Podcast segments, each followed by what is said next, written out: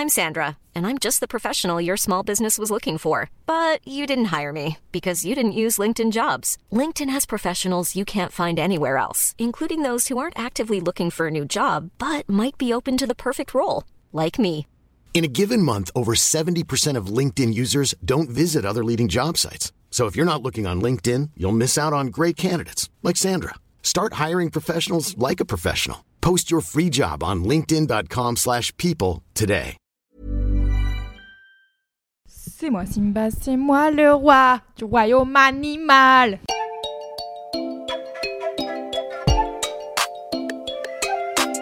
Salut, c'est Louise Petrouchka Et salut, c'est Clément. et vous écoutez bien le son d'après.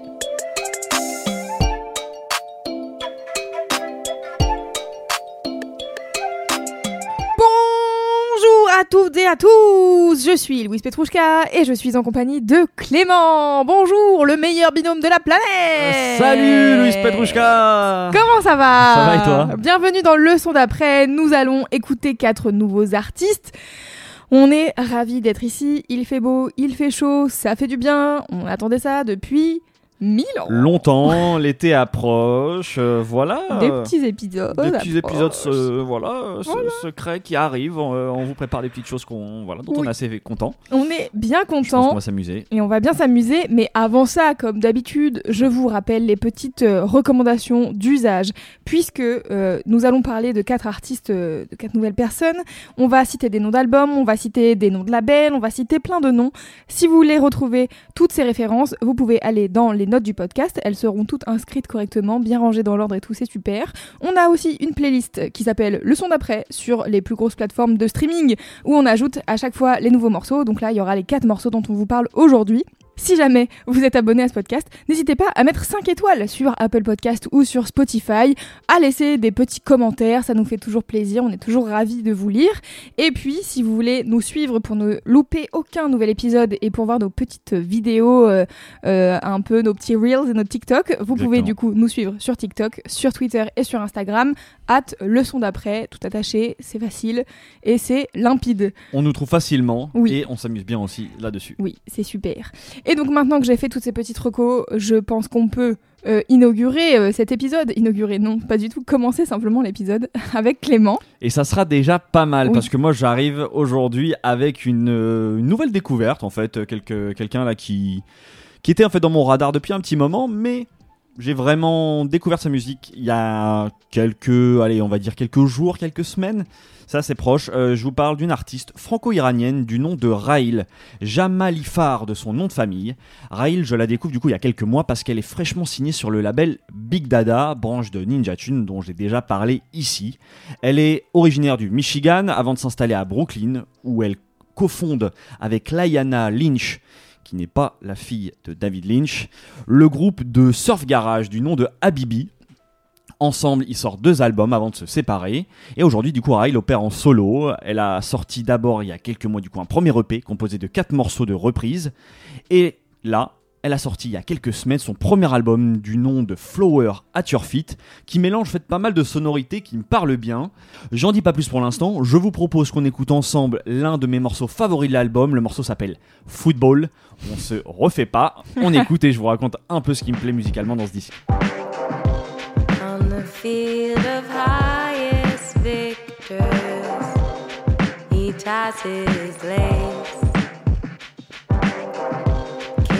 ground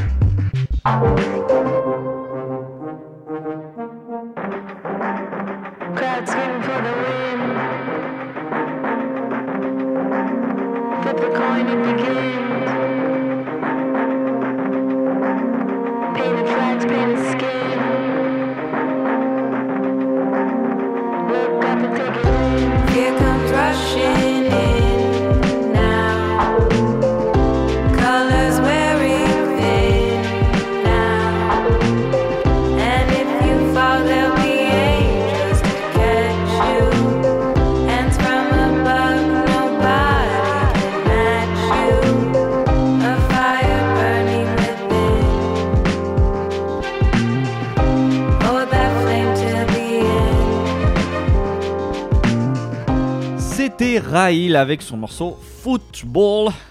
Bon, je pense qu'il n'y a pas du tout l'accent, c'est pas à mon avis le- l'esprit du morceau, mais euh, qu'est-ce que tu en as pensé Eh Louise ben, j'ai trouvé ça très cool. Ouais. Euh, ça me rappelle, alors bon, vraiment, on va être sur des références musicales euh, un peu éloignées, je pense, mais Mhm. je sais pas pourquoi il y a un côté portichette dans ma tête.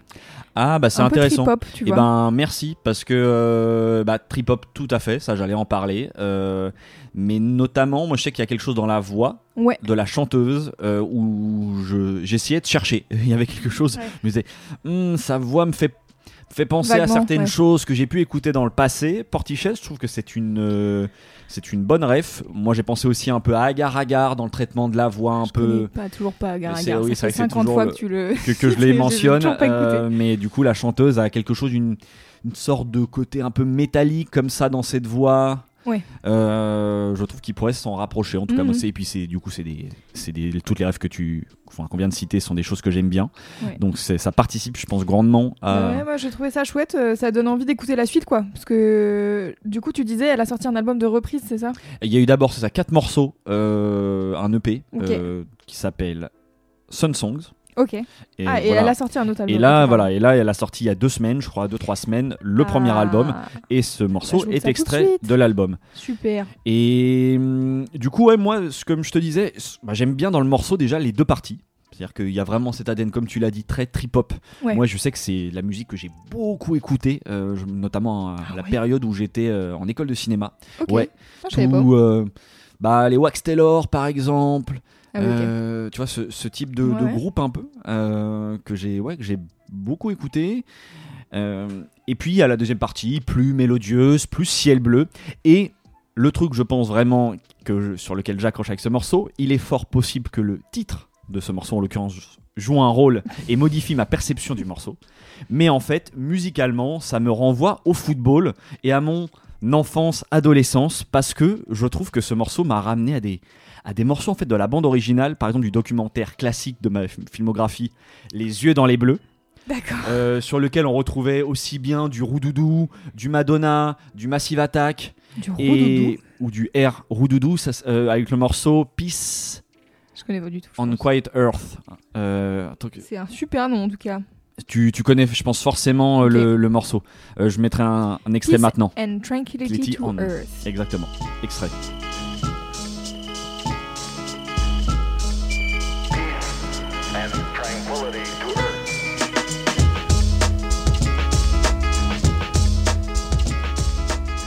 Et du coup, ouais, sur cette bande son, il y avait aussi du R. Et en fait, il y a plein de petites sonorités par-ci par-là sur le morceau qui m'ont fait penser, tu vois, j'ai l'impression à tel morceau, tel morceau, et cette ambiance football, avec l'été qui arrive, le beau temps, tout ça, ça m'a donné envie en plus d'une petite Coupe du Monde. Alors on n'en est pas du tout là, mais ça m'a. En fait, euh, voilà, tu vois, c'est ce type d'ambiance qui m'a parlé, et en fait, même pour prolonger sur le foot, ça m'a ramené aussi à d'autres bandes son qui ont percé mon adolescence, c'est celle des jeux FIFA. Et je pense que ce morceau serait un très bon morceau pour le FIFA à venir. Donc, euh, EA Sport, euh, si vous écoutez ce podcast, euh, engagez-moi hein, pour faire la bande-son. Il n'y a pas de problème. Je ferai une sélecta aux petits oignons. Vraiment, En plus, vous avez du budget, donc je pense que ça peut être intéressant. ça m'intéresse. Et je trouve en tout cas que ce morceau, je l'imagine totalement euh, dans le jeu. D'ailleurs, pour ceux qui sont comme moi un peu nostalgiques de ces morceaux, je vous recommande rapidement l'article de Combini qui a fait un top 15 des morceaux iconiques de FIFA.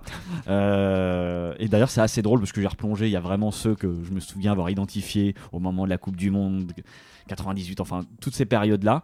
Et il y en a que quand je les réécoute, j'ai un vrai amour nostalgique de les réécouter. Et autant ceux des jeux que j'ai pas pratiqués, je trouve les titres éclatés au sol. Donc c'est ça me- ah, à se demander en fait ce que j'aurais pu penser, tu vois, des morceaux Ah oui. si je les avais pas écoutés à l'époque. C'est assez drôle. Mais euh, voilà, donc en fait, je sais pas, ça m'a tout simplement ramené à une ambiance euh, de football. Euh, ça, ça me parle. Je trouve en plus à côté de ça que le morceau est très réussi. Et pour en revenir à l'album, surtout, c'est vraiment un- ce que j'appellerais un grower. C'est-à-dire que l'album, je le sens, il grandit en moi au fur et à mesure des écoutes. La première écoute que j'ai eue, elle était sympathique, mais j'avais pas forcément retenu, tu vois, euh, grand chose. Et puis je l'ai quand même, j'ai eu envie d'y retourner. Et en fait, voilà, ça revient de plus en plus. Et Musicalement, c'est très cohérent, tout en parvenant à mélanger à la fois de la pop, du rock alternatif, un peu psyché, du trip-hop, des touches de jazz aussi par-ci par-là. Bref, c'est très chouette. Et je trouve que c'est en plus totalement adéquat avec le retour des beaux jours. Mm. Donc, pour prolonger l'écoute, je vous recommande Ce ce premier album, Flower at Your Feet.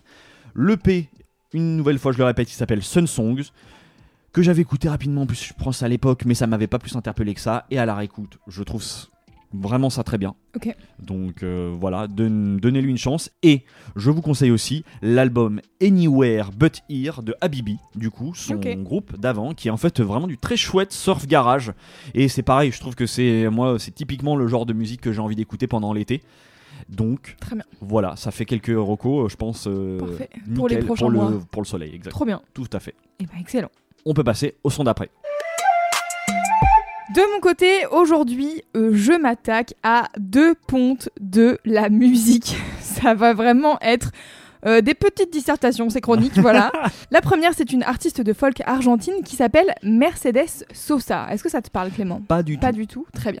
Bah, moi personnellement, je l'ai découverte il y a à peine euh, un mois ou deux grâce à mon prof d'espagnol, Louis, que je remercie car, car il a très vite compris que ça allait être utile de m'envoyer de la musique pour me maintenir dans l'entrain de mon apprentissage. Ah, c'est une bonne idée. ça. Et donc, il m'a envoyé une playlist un peu avec euh, des chanteurs justement de, de, de folk euh, d'Amérique du Sud. Et Mercedes Sosa, c'est le premier titre qu'il y a sur cette playlist. C'est une grande, grande, grande artiste argentine, mais elle est même reconnue partout en Amérique du Sud comme une artiste militante politique. Et en fait, j'ai découvert en faisant cette chronique plein de choses hyper intéressantes euh, sur cette dame. Voilà, moi j'étais juste en mode oh j'ai bien aimé cette chanson, et puis en fait, après j'ai fait ah MDR, en fait il y a mille trucs à raconter. Donc désolé, euh, j'espère que ça va pas être trop euh, didactique et trop euh, voici l'histoire de cette femme qui était super, mais vraiment voici l'histoire de cette femme qui était super. Euh, alors pour vous raconter un peu, elle, elle vient du nord-ouest de l'Argentine, de Tucumán, qui est vraiment euh, à côté de la cordillère des, des Andes. Enfin bon, c'est long, hein, la cordillère des Andes, Ouais, mais voilà. un peu- un peu- et euh, elle a grandi là-bas euh, avant d'épouser son premier mari, Oscar Matus, qui est lui aussi un musicien, euh, avec qui elle déménage à Mendoza, qui est un peu plus au sud, à la fin des années 50. Donc elle, elle est née en 35. Ensemble, ils participent à créer un mouvement de chansons populaires qui s'appelle Nuevo Cancionero, qui crée un peu une rupture avec le folklore argentin assez classique, qui jusque-là était plutôt apolitique, qui parlait un peu voilà des paysages, machin. C'était très très joli. Mais eux, ils se positionnent vraiment comme des conteurs, des chanteurs de musique pour le peuple, qui écrivent vraiment euh, bah, l'histoire du peuple, euh, leurs rêves, leurs luttes, leurs espoirs, etc. via leur art. Et donc, euh, il faut savoir que elle, elle a pas spécialement écrit de chansons. Par contre, elle a mis en chanson beaucoup de poèmes et elle a repris beaucoup de, de chansons qui, grâce à elle, sont devenues très très populaires. Elle était entourée de plein de ses amis chanteurs et poètes, tous communistes, dans des pays où être communiste ne faisait pas bon vivre, hein, on va pas se mentir. et, et donc, notamment le titre aujourd'hui que je vais vous passer avant de vous parler un peu plus euh, de, sa vie, parce que sinon euh, ça va prendre mille ans avant de vous faire écouter de la musique. Le morceau que je vais vous passer, c'est un de ses plus grands, euh, un- l'un des plus célèbres en tout cas. Il s'appelle Gracias a la vida et c'est une reprise d'une chanteuse chilienne qui faisait partie du même mouvement qu'eux, qui s'appelle Violeta Parra, qui est morte assez jeune parce qu'elle s'est malheureusement suicidée. Et donc, du coup, c'est un titre que Mercedes Sosa a repris et qui a touché vraiment euh, beaucoup, beaucoup de gens. Je vous propose qu'on l'écoute et puis après, je vous parlerai un peu plus de la vie de Mercedes Sosa.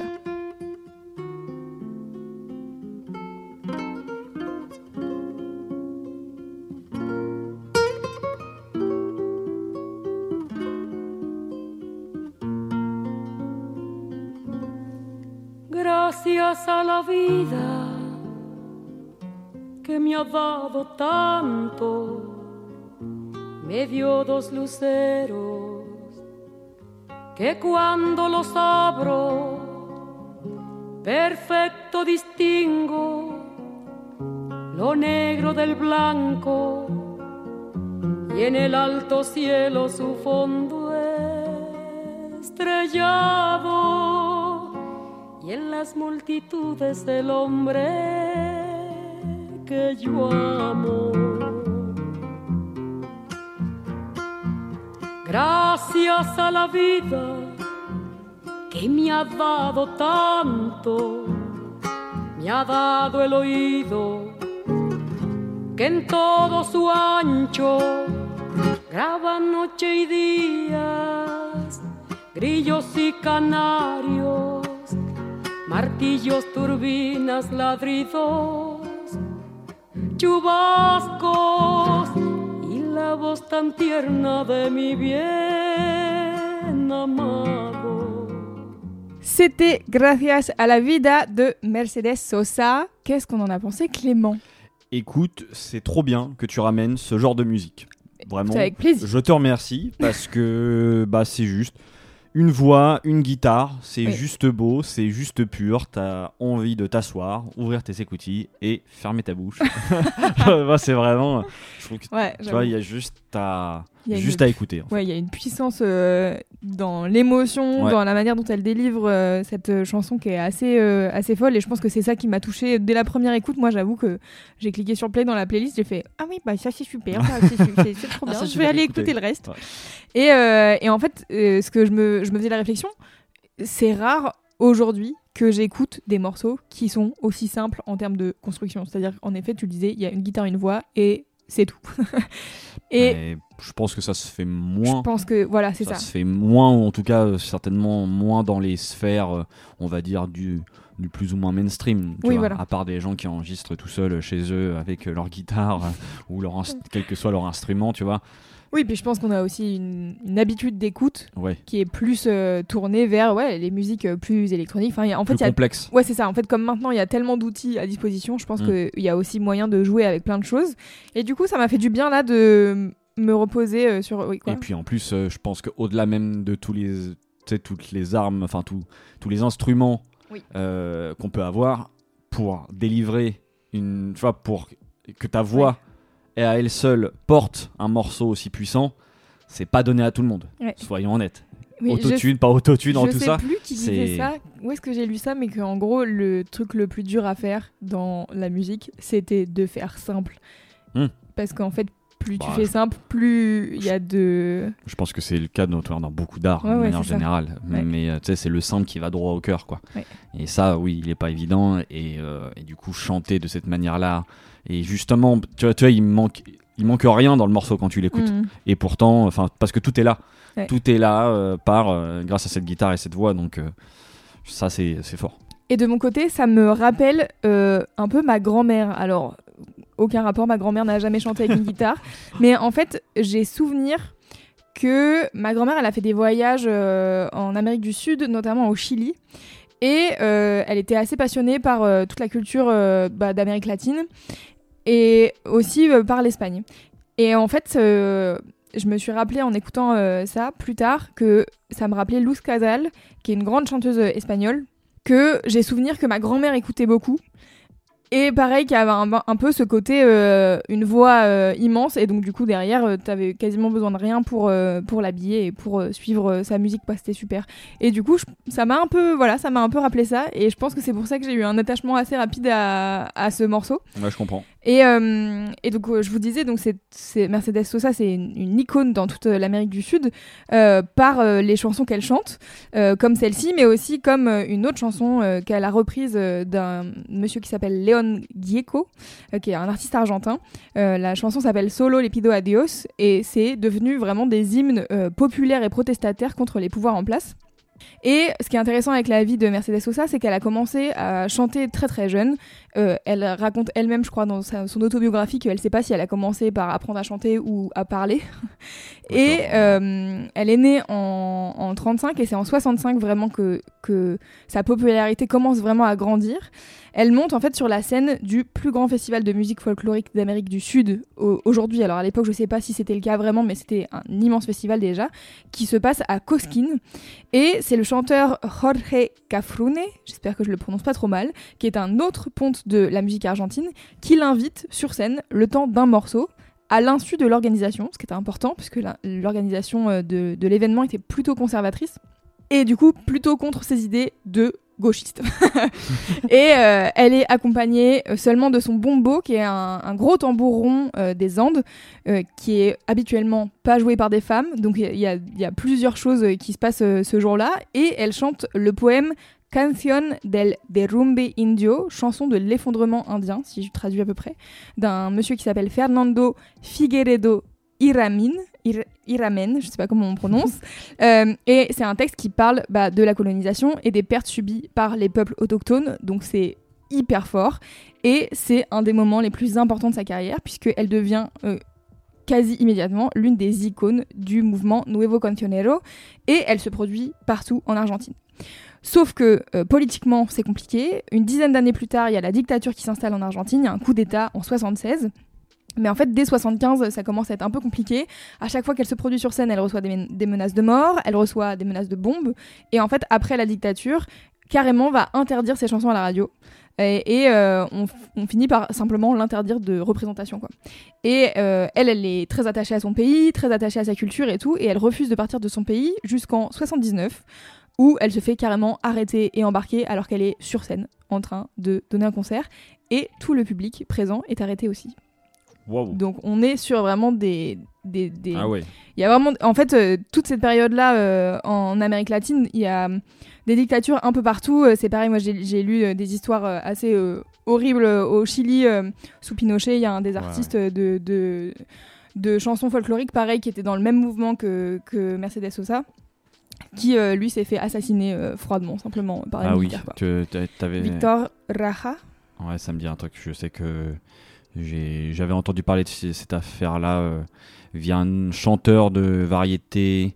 Je sais pas si c'est français ou en tout cas francophone qui Ouais. s'appelle euh, Julius Bocarn. Je connais pas. Euh, J'espère que je dis pas de bêtises, mais euh, et qui chantait justement, euh, je crois, euh, l'histoire de ce mec-là. En tout cas, l'assassinat de ce mec-là Ah ouais. à l'époque de Pinochet. Donc ouais, Ouais. c'est et lui du coup il est vraiment mort en martyr et tout et, et pour vous dire la répression qu'il y avait à l'époque autour de, des artistes qui, qui chantaient et on- en fait on sait euh, tous et toutes on a plein d'exemples de à quel point la musique est hyper importante dans euh, tous les toutes les luttes euh, contre le pouvoir et pour les droits de manière générale. Et du coup moi j'ai trouvé ça hyper hyper touchant que tu vois genre elle elle, elle- enfin voilà elle, elle est en résistance quoi. Elle refuse de partir de son pays. Donc jusqu'à ce jour-là où elle s'exile en Europe d'abord à Paris puis ensuite à Madrid puisque la barrière de la langue en France était un peu compliquée. Et c'est une période hyper compliquée pour elle notamment parce que euh, elle donc je vous ai pas raconté sa vie perso mais elle a elle s'est séparée puis elle a eu un deuxième mari et son deuxième mari est décédé. Ensuite euh, il y a son guitariste préféré avec qui elle jouait tout le temps qui est décédé aussi mal- malheureusement d'une maladie. Et donc du coup ça fait beaucoup tu vois encaisser. Ouais, on peut dire ça. ouais. et, euh, et elle finit par tourner euh, ben voilà, en, Europe, mais aussi surtout euh, en Amérique du Sud, où euh, c'est une véritable star. Vraiment, elle joue dans des stades à guichets fermés. C'est des milliers de personnes qui viennent la voir chaque soir et tout. Et elle, elle est en mode, mais je suis à côté de mon pays et je peux pas aller y jouer. C'est fou quoi. Et en 82, elle revient en Argentine pour jouer non pas un, non pas deux, mais 13 concerts d'affilée dans un théâtre de Buenos Aires, euh, alors que la dictature est encore en place. Hmm. Mais en fait, euh, alors j'ai écouté euh, tout un documentaire que je vous recommanderai, mais en gros, ils expliquent dans le documentaire qu'il valait mieux la laisser jouer que de Sinon, réprimer. Sinon, c'est ça allait Ouais. être euh, d'être pour. Mais c'est euh, en gros, ils expliquent que c'est déjà un peu le, le- la fin. Je crois que la dictature se finit en 83 Hmm. par bon, elle est remplacée par un autre truc euh, compliqué qui n'est pas vraiment euh, de la démocratie, mais mais en tout cas, voilà, c'était un peu le, la, la fin de, de la dictature qu'il avait elle oppressée pendant des années en tout cas. Et ouais, je sais pas, en fait, ce genre de récit, moi, en écrivant et en lisant un peu tous les trucs, tous les articles que j'ai lus, ça m'a vraiment euh, hyper émue et hyper touchée. Et j'étais trop contente, du coup, d'avoir euh, juste grâce à une chanson découvert une artiste. Ouais. euh, là, et découvert sacré... sa- une sacrée Ouais, histoire, quoi. Une sacrée histoire. Et puis en fait aussi d'avoir pu en apprendre plus autant sur la musique argentine que sur l'histoire politique en fait parce que bah en vrai j'y connais rien. Et du coup ça m'a fait voilà ça m'a fait plaisir, ça m'a fait du bien d'écouter tout ça et, et je trouve ça ces, chansons hyper euh, apaisantes et en même temps je sais qu'elles ont un message hyper fort. Euh, et pour prolonger l'écoute je vous conseille euh, notamment d'aller écouter Canciones con Fundamento. Je vous mettrai bien sûr dans les notes du podcast. Où en fait chaque chanson parle de la réalité des travailleurs argentins. Et c'est un des albums qui est considéré comme étant un peu le, manifeste du Nuevo Cancionero où voilà où elle où elle chante voilà les la réalité en fait des, gens du quotidien. Et euh, bien sûr, je vous conseille d'aller écouter Mercedes Sosa en Argentina, qui est l'enregistrement live compilé de ses différentes prestations de 82 euh, de son retour à Buenos Aires. Et puis, je vous conseille d'aller écouter le documentaire audio euh, de France Culture qui s'appelle Toute une vie, qui est sur Mercedes Sosa, qui m'a beaucoup aidé pour écrire cette chronique parce que sinon c'était compliqué de compiler toutes les informations. J'étais là, ouais, j'apprends beaucoup de choses. Donc c'est un documentaire de Amélie Perrault. Bah, je parle en espagnol. C'est un documentaire d'Amélie Perrault et Nathalie Salle et ça m'a vraiment euh, beaucoup touchée parce qu'il y a sa petite fille qui parle, il y a son ami guitariste qui l'a accompagné en 82 euh, sur les, sur les 13 concerts, etc. Et du coup, c'est c'est hyper, euh, hyper bien fait et on a, en une heure, on apprend beaucoup de choses sur, euh, sur cette dame. Donc, donc voilà, c'était Mercedes Sosa dans le son d'après. Parfait, et ben ça me donne envie d'aller aussi en écouter beaucoup plus. Super. Eh bien, on passe au son d'après. Comme je te disais en antenne, Louise, en ce moment, j'avoue que j'écoute beaucoup d'artistes en fait dont on a déjà parlé ici dans le son d'après. Ces artistes en ce moment sortent plein de bons projets. D'ailleurs, on en parle régulièrement dans nouveaux nouveaux formats vidéo, Instagram, TikTok. Ouais. Donc, suivez-nous au max. Et Max. au milieu en tout cas de ces artistes là du coup qui bah, ça me fait plaisir d'écouter leurs nouvelles sorties eh ben ils sont rares mais gros coup de cœur oui mais non. Parce que justement l'artiste que je vous ramène là maintenant je l'écoute en boucle depuis quelques semaines et ça va te faire plaisir puisqu'il nous vient de Nantes. Oh yeah. Il s'appelle Ipendego et il fait du RB comme ça fait bien plaisir. Je l'ai découvert grâce à Nifa sur Camino TV qui en tressait les éloges. Et effectivement c'est vraiment très très bien. Il est signé sur Mezoued Records, le label de Tunisiano, ancien sniper. Et en fait, pour lui, j'ai l'impression que tout s'est un peu accéléré au début de l'année. D'abord en janvier, l'humoriste Inès Reg le découvre, euh, elle flash sur sa musique et décide de faire un appel en story sur Instagram pour le convaincre de venir performer lors de son Olympia. Là, il se prend une rafale de messages, donc ni une ni deux avec son manager. Euh, il décide de venir, même si tu vois dans les messages, il y avait carrément des gens qui lui proposaient de lui payer le billet de train, tu vois. donc très drôle. Euh, il débarque là-bas, il fait son show et il se retrouve déjà à faire un Olympia, alors qu'à l'époque il avait juste sorti quelques morceaux.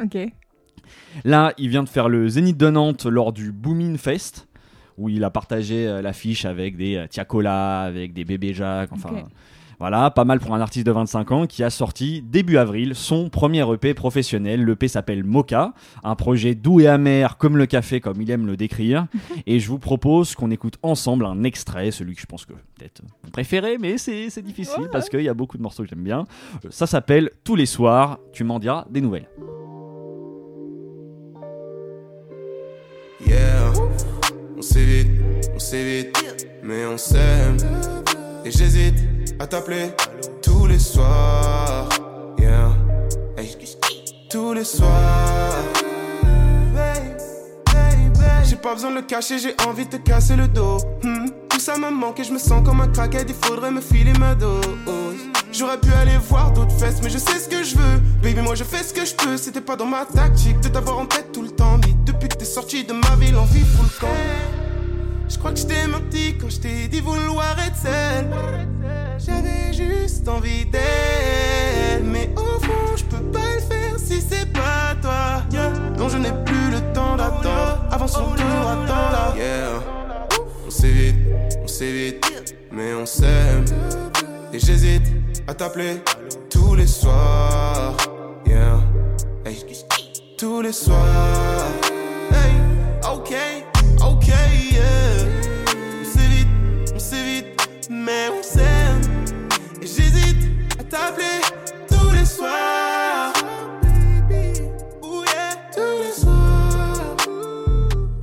C'était Ipendego avec le morceau Tous les soirs. Je me tourne naturellement vers la reine du RB de ce podcast et organisatrice du futur événement Nectar le vendredi 9 9 juin. juin. À la Cité Fertile. Ouais. Alors, est-ce que tu peux déjà nous dire deux mots de cet événement Oui, qui arrive sûr. très très vite et puis nous donner ensuite bien sûr ton avis sur ce morceau? Avec plaisir pour tout.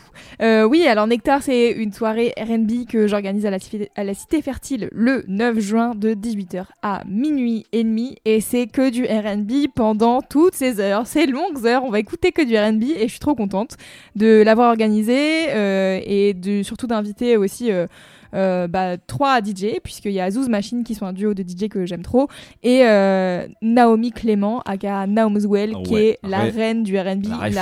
La, réelle reine du RB. Ah ouais, puisque pas- elle, en parle depuis, euh, depuis toujours. Et euh, pour revenir à Ipen de Go, je trouve que c'est vraiment trop cool. Je suis désolée, je fais que des comparaisons aujourd'hui, mais forcément, euh, on peut penser à des Franglish, à des Taiki, à des, tu vois, des petits mecs qui font des vibes et tout. Ouais. J'ai un peu ri à, malgré nos ébats, il y a toujours des tensions. Comme des supporters de clubs en détention, ça m'a fait rire. Ça t'a fait rire. Euh, mais ouais, bah c'est c'est c'est cool, ça donne envie d'aller écouter la suite. euh, voilà, quoi, comme d'habitude. le Bah, R&B. je suis, je suis d'accord avec bien. euh, les, les petites comparaisons que tu fais parce que je pense qu'un peu comme eux, ça va tout droit. Oui. Tu vois, c'est vraiment C'est clair et net. c'est- imparable. c'est fait pour, quoi, ouais. C'est, je trouve qu'il a en plus une sacrée voix. Euh, tu le vois du coup sur les quelques lives que j'ai pu voir de lui, euh, ça a l'air simple, vraiment Mm. euh, pour lui. D'ailleurs, il est tellement doué dans les vibes que c'est totalement le genre d'artiste qui te donne envie de chanter, de pousser la note, et c'est certainement pas ma voisine qui sera contente. Bon, elle, elle a un chien qui aboie, moi je chante du RB, un partout, balle au centre.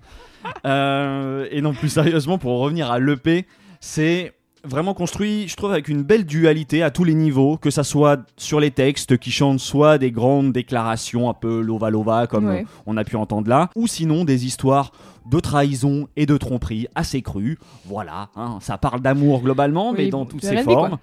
Euh, et puis aussi musicalement, parce que on va avoir des morceaux RB et puis des morceaux plus trap. Euh, voilà, et puis il y a aussi, même dans les ambiances, je trouve qu'il y a- il peut y avoir un côté très ensoleillé, moi, qu'on peut trouver là, dont je trouve dans le Mhm. morceau là, et qui pourrait me faire penser aussi à, à Blast, tu sais, que j'avais ramené euh, Ouais, l'année dernière, Ouais. dans les mêmes périodes d'ailleurs. Je pense que cet album va me suivre cet été. et puis euh, voilà, il y a des morceaux peut-être aussi un tout petit peu plus, plus sombres.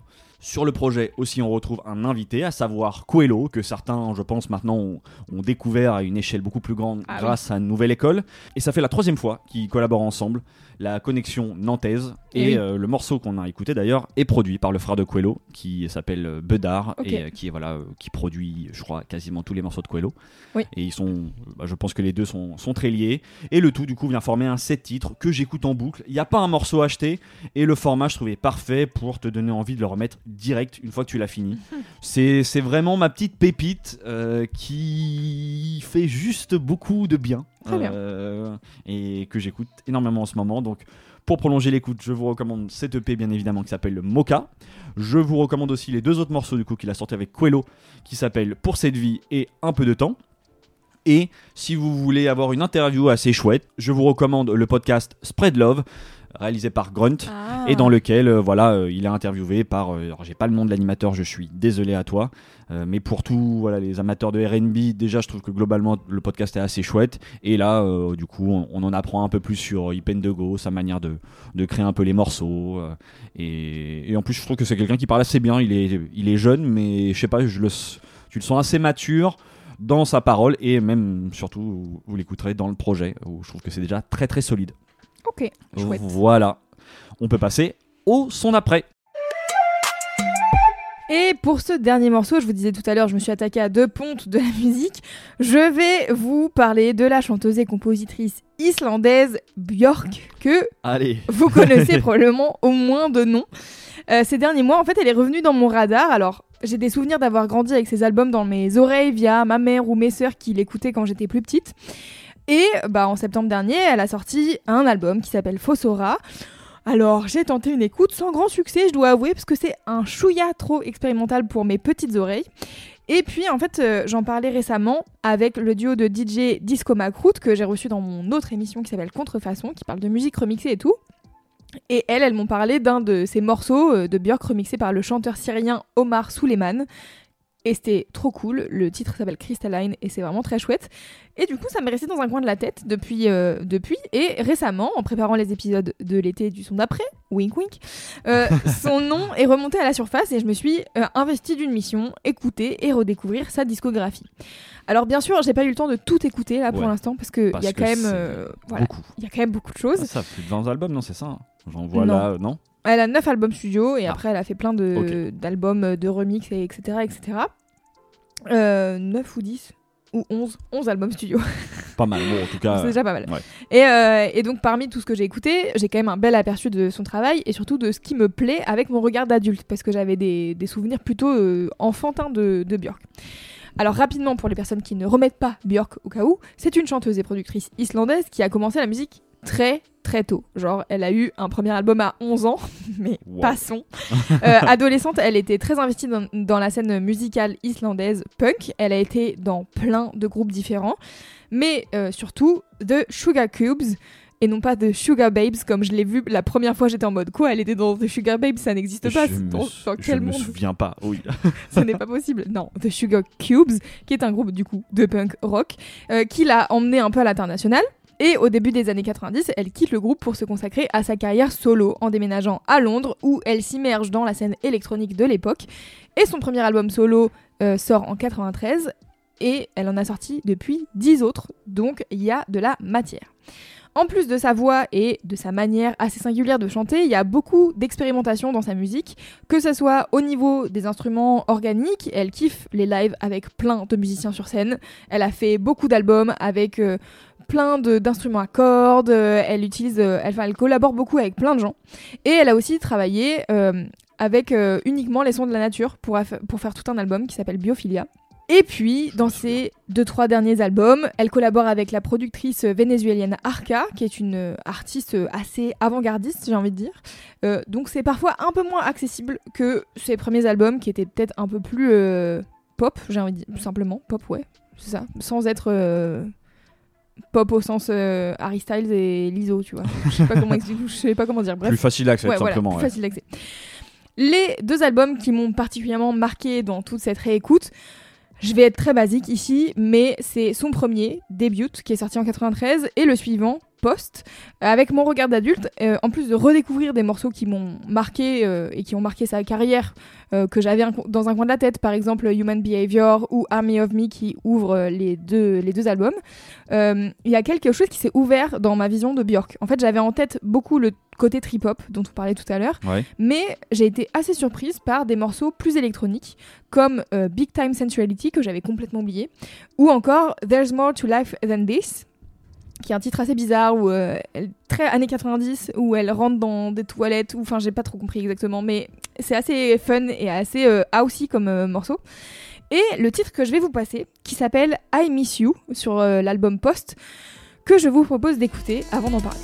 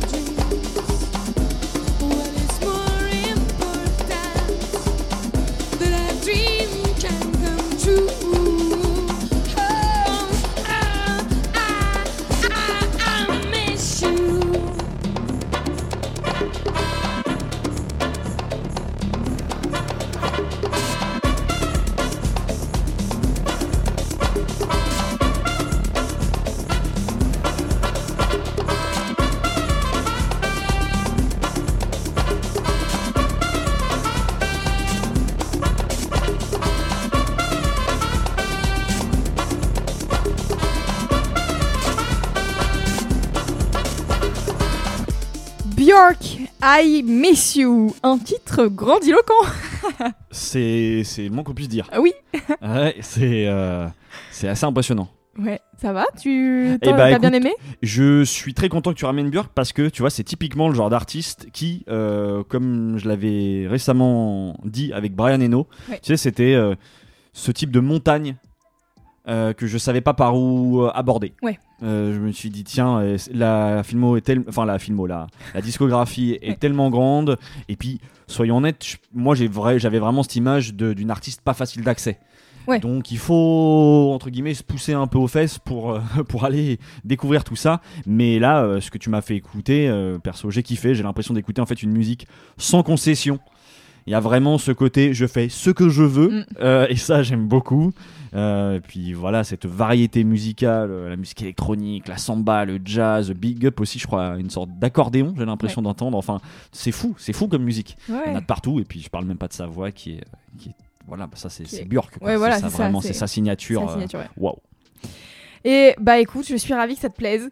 euh, parce qu'en fait, je pense que ça peut paraître assez étonnant comme choix pour parler de Björk de choisir ce titre. J'aurais pu ramener des morceaux, tu vois, plus classiques de ce disque-là. Par exemple, il Ouais. y a It's Oh So Quiet ou euh. Army of Me, euh, dont je parlais tout à l'heure, qui sont les gros tubes de cet album-là, Post. Sauf que en fait, je les connaissais déjà très bien. Mm. Et ils m'ont moins marqué que ce titre-là qui m'a surprise. Et en fait, ouais, c'est ça, c'est. Mais que se passe-t-il dans ce morceau, quoi? J'ai j'ai vraiment en mode, mais.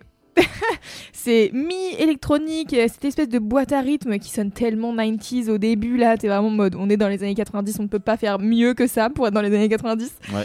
Et puis après, il y a plein de superpositions, euh, tu t'attends pas, enfin, les percussions quand elles arrivent, j'étais en mode, ah ok, d'accord. Et après, il y a la section de cuivre qui redonne une espèce de joie au morceau euh, que, qui est trop cool, enfin, genre, il y a vraiment euh, trop de chouettes, chouettes choses. Et Il y en a plus, plein d'ADN musi- musicaux Ouais. qui se viennent se, se superposer ou se plus pas forcément d'ailleurs se superposer mais qui viennent qui s'enchaînent les uns après les autres et en même temps euh, je, alors je sais pas je dirais pas que c'est cohérent mais il y a je sais, ça non, fonctionne ça quoi ouais, il y a vraiment contre, un ouais. truc qui fonctionne euh, à balle et c'est c'est assez bluffant. Parce que ouais 95 ok. Ouais c'est intéressant de voir avec un peu de recul euh, et il y a une ADN assez trip-hop, comme tu le disais. Oui, de toute manière, euh, les premiers albums de Björk, il y a une ADN trip-hop, quoi qu'il arrive. Et en plus, là, ce qu'elle raconte sur ce morceau, c'est un morceau pour dire au mec de sa vie qu'elle a pas encore rencontré, I miss you, tu vois. Et elle me. Tu sais, genre, quand t'écoutes les paroles de Björk, t'es en mode, elle est quand même un peu frappa. Mais. mais Elle est perchée. elle est un peu chez Père, mais c'est pour ça qu'on l'aime aussi, tu vois. Et, euh, et en fait, moi, ce qui m'a surpris là, à la réécoute avec mon regard de maintenant, c'est vraiment les titres électroniques un peu moins euh, connus du grand public sur lesquels je me suis arrêtée. Sur ce même album, euh, il y a un titre qui s'appelle Enjoy, qui est hyper industriel, avec une rythmique un peu oppressive, vraiment genre les, les drums elles sont oppressives, et il y a des synthés giga sombres. T'es en mode mais que se passe-t-il Ouais. Quelle était la logique Et tu sais, euh, je parlais tout à l'heure de There's More to Life Than This, euh, qui est donc un titre qui est très house, vraiment en termes de rythmique, euh, c'est vraiment très house, c'est sur l'album d'avant qui s'appelle Debut. Et il a été enregistré apparemment dans les toilettes d'un bar à Londres. Et il y a vraiment un côté encore très années 90 avec des sons de porte tu sais, qui s'ouvrent et qui se ferment et qui créent Ah ouais. des mini interludes. C'est vraiment les clips MTV de l'époque où Ouais, tu devais, il y avait dire. des des paroles qui euh, cassaient euh, la partie musicale quoi. Et j'ai vraiment passé un très bon moment à réécouter cette discographie de Björk. Alors bien sûr, j'ai pas tout écouté parce que Hmm. j'avais pas le temps de tout écouter avant de d'enregistrer ce, Ce ce, podcast. ce podcast. Mais du coup, je me suis dit, ok, j'ai un peu cherché quels étaient, selon euh, un peu différents critiques, les meilleurs albums, etc. Et donc j'ai écouté un peu les principaux qui revenaient en mode ça c'est les best. Alors pour vous aider à plonger dans cette discographie Ouais, un peu et à naviguer tranquillement sans aller dans les albums les plus expérimentaux tout de suite, Ça m'intéresse. je vous dirais déjà d'aller écouter bien sûr son premier disque solo, Debut, qui a euh, aussi les défauts d'un premier disque, euh, du coup qui va un peu partout, et, etc. Mais il y a des morceaux que vous connaissez déjà dessus, donc ça c'est un peu euh, gagné, c'est-à-dire que le Ça mor- peut aider. ça, c'est ça. Ça s'ouvre sur un de ses plus gros titres qui s'appelle Human Behavior. Déjà, ça vous met un peu dans un truc de ça, c'est bon, c'est confortable, je connais. Euh, derrière, vous pouvez écouter Post, du coup, cet album-là, d'où est extrait I Miss You. Et puis, on fait un petit bond dans sa carrière, un gros bond dans sa carrière. On va aller derrière écouter Vulnicura, qui date de 2015, qui est très très bien, bien que très sombre, euh, car euh, ça va vous faire une porte d'entrée vers les disques moins accessibles, euh, sans être non plus trop difficile, je pense. C'est un disque de rupture, donc voilà, faut faire un peu attention aux lyrics. C'est chargé, parce que en fait, en 2001, elle sortait Vespertine, qui était un album dédié à son amoureux du moment, qui est un de ses meilleurs albums de sa carrière. Et en fait, cet album-là, Vulnicura, c'est la fin de cette relation. Et donc du coup, il s'est passé 15 ans entre temps. Et donc c'est hyper intéressant. Les critiques disent en fait c'est deux albums qui se répondent l'un et l'autre, qui sont tous les deux hyper bien.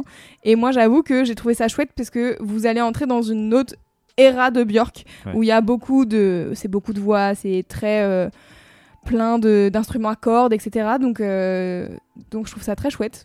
Et, euh, et voilà, ça m'a fait plaisir de réécouter, euh, réécouter tout ça. Et bah trop bien. Là, effectivement, j'ai envie d'aller écouter. Là, euh, déjà, c'est quatre albums que tu viens de nous citer, en tout cas pour avoir le. Ouais. j'ai, le C'est a priori les plus. Il y a, il y a aussi Oui. homogénique, mais bon, bref, il y en a plein, donc du coup, je pouvais pas tous Mm. les citer. Donc voilà. Tout à fait. Non, mais c'est bien. Il fallait une, il fallait une première base. Exactement. Et, et du coup, et ben, on va aller écouter ça avec grand plaisir. Bah oui, je l'espère. Bah. très bien.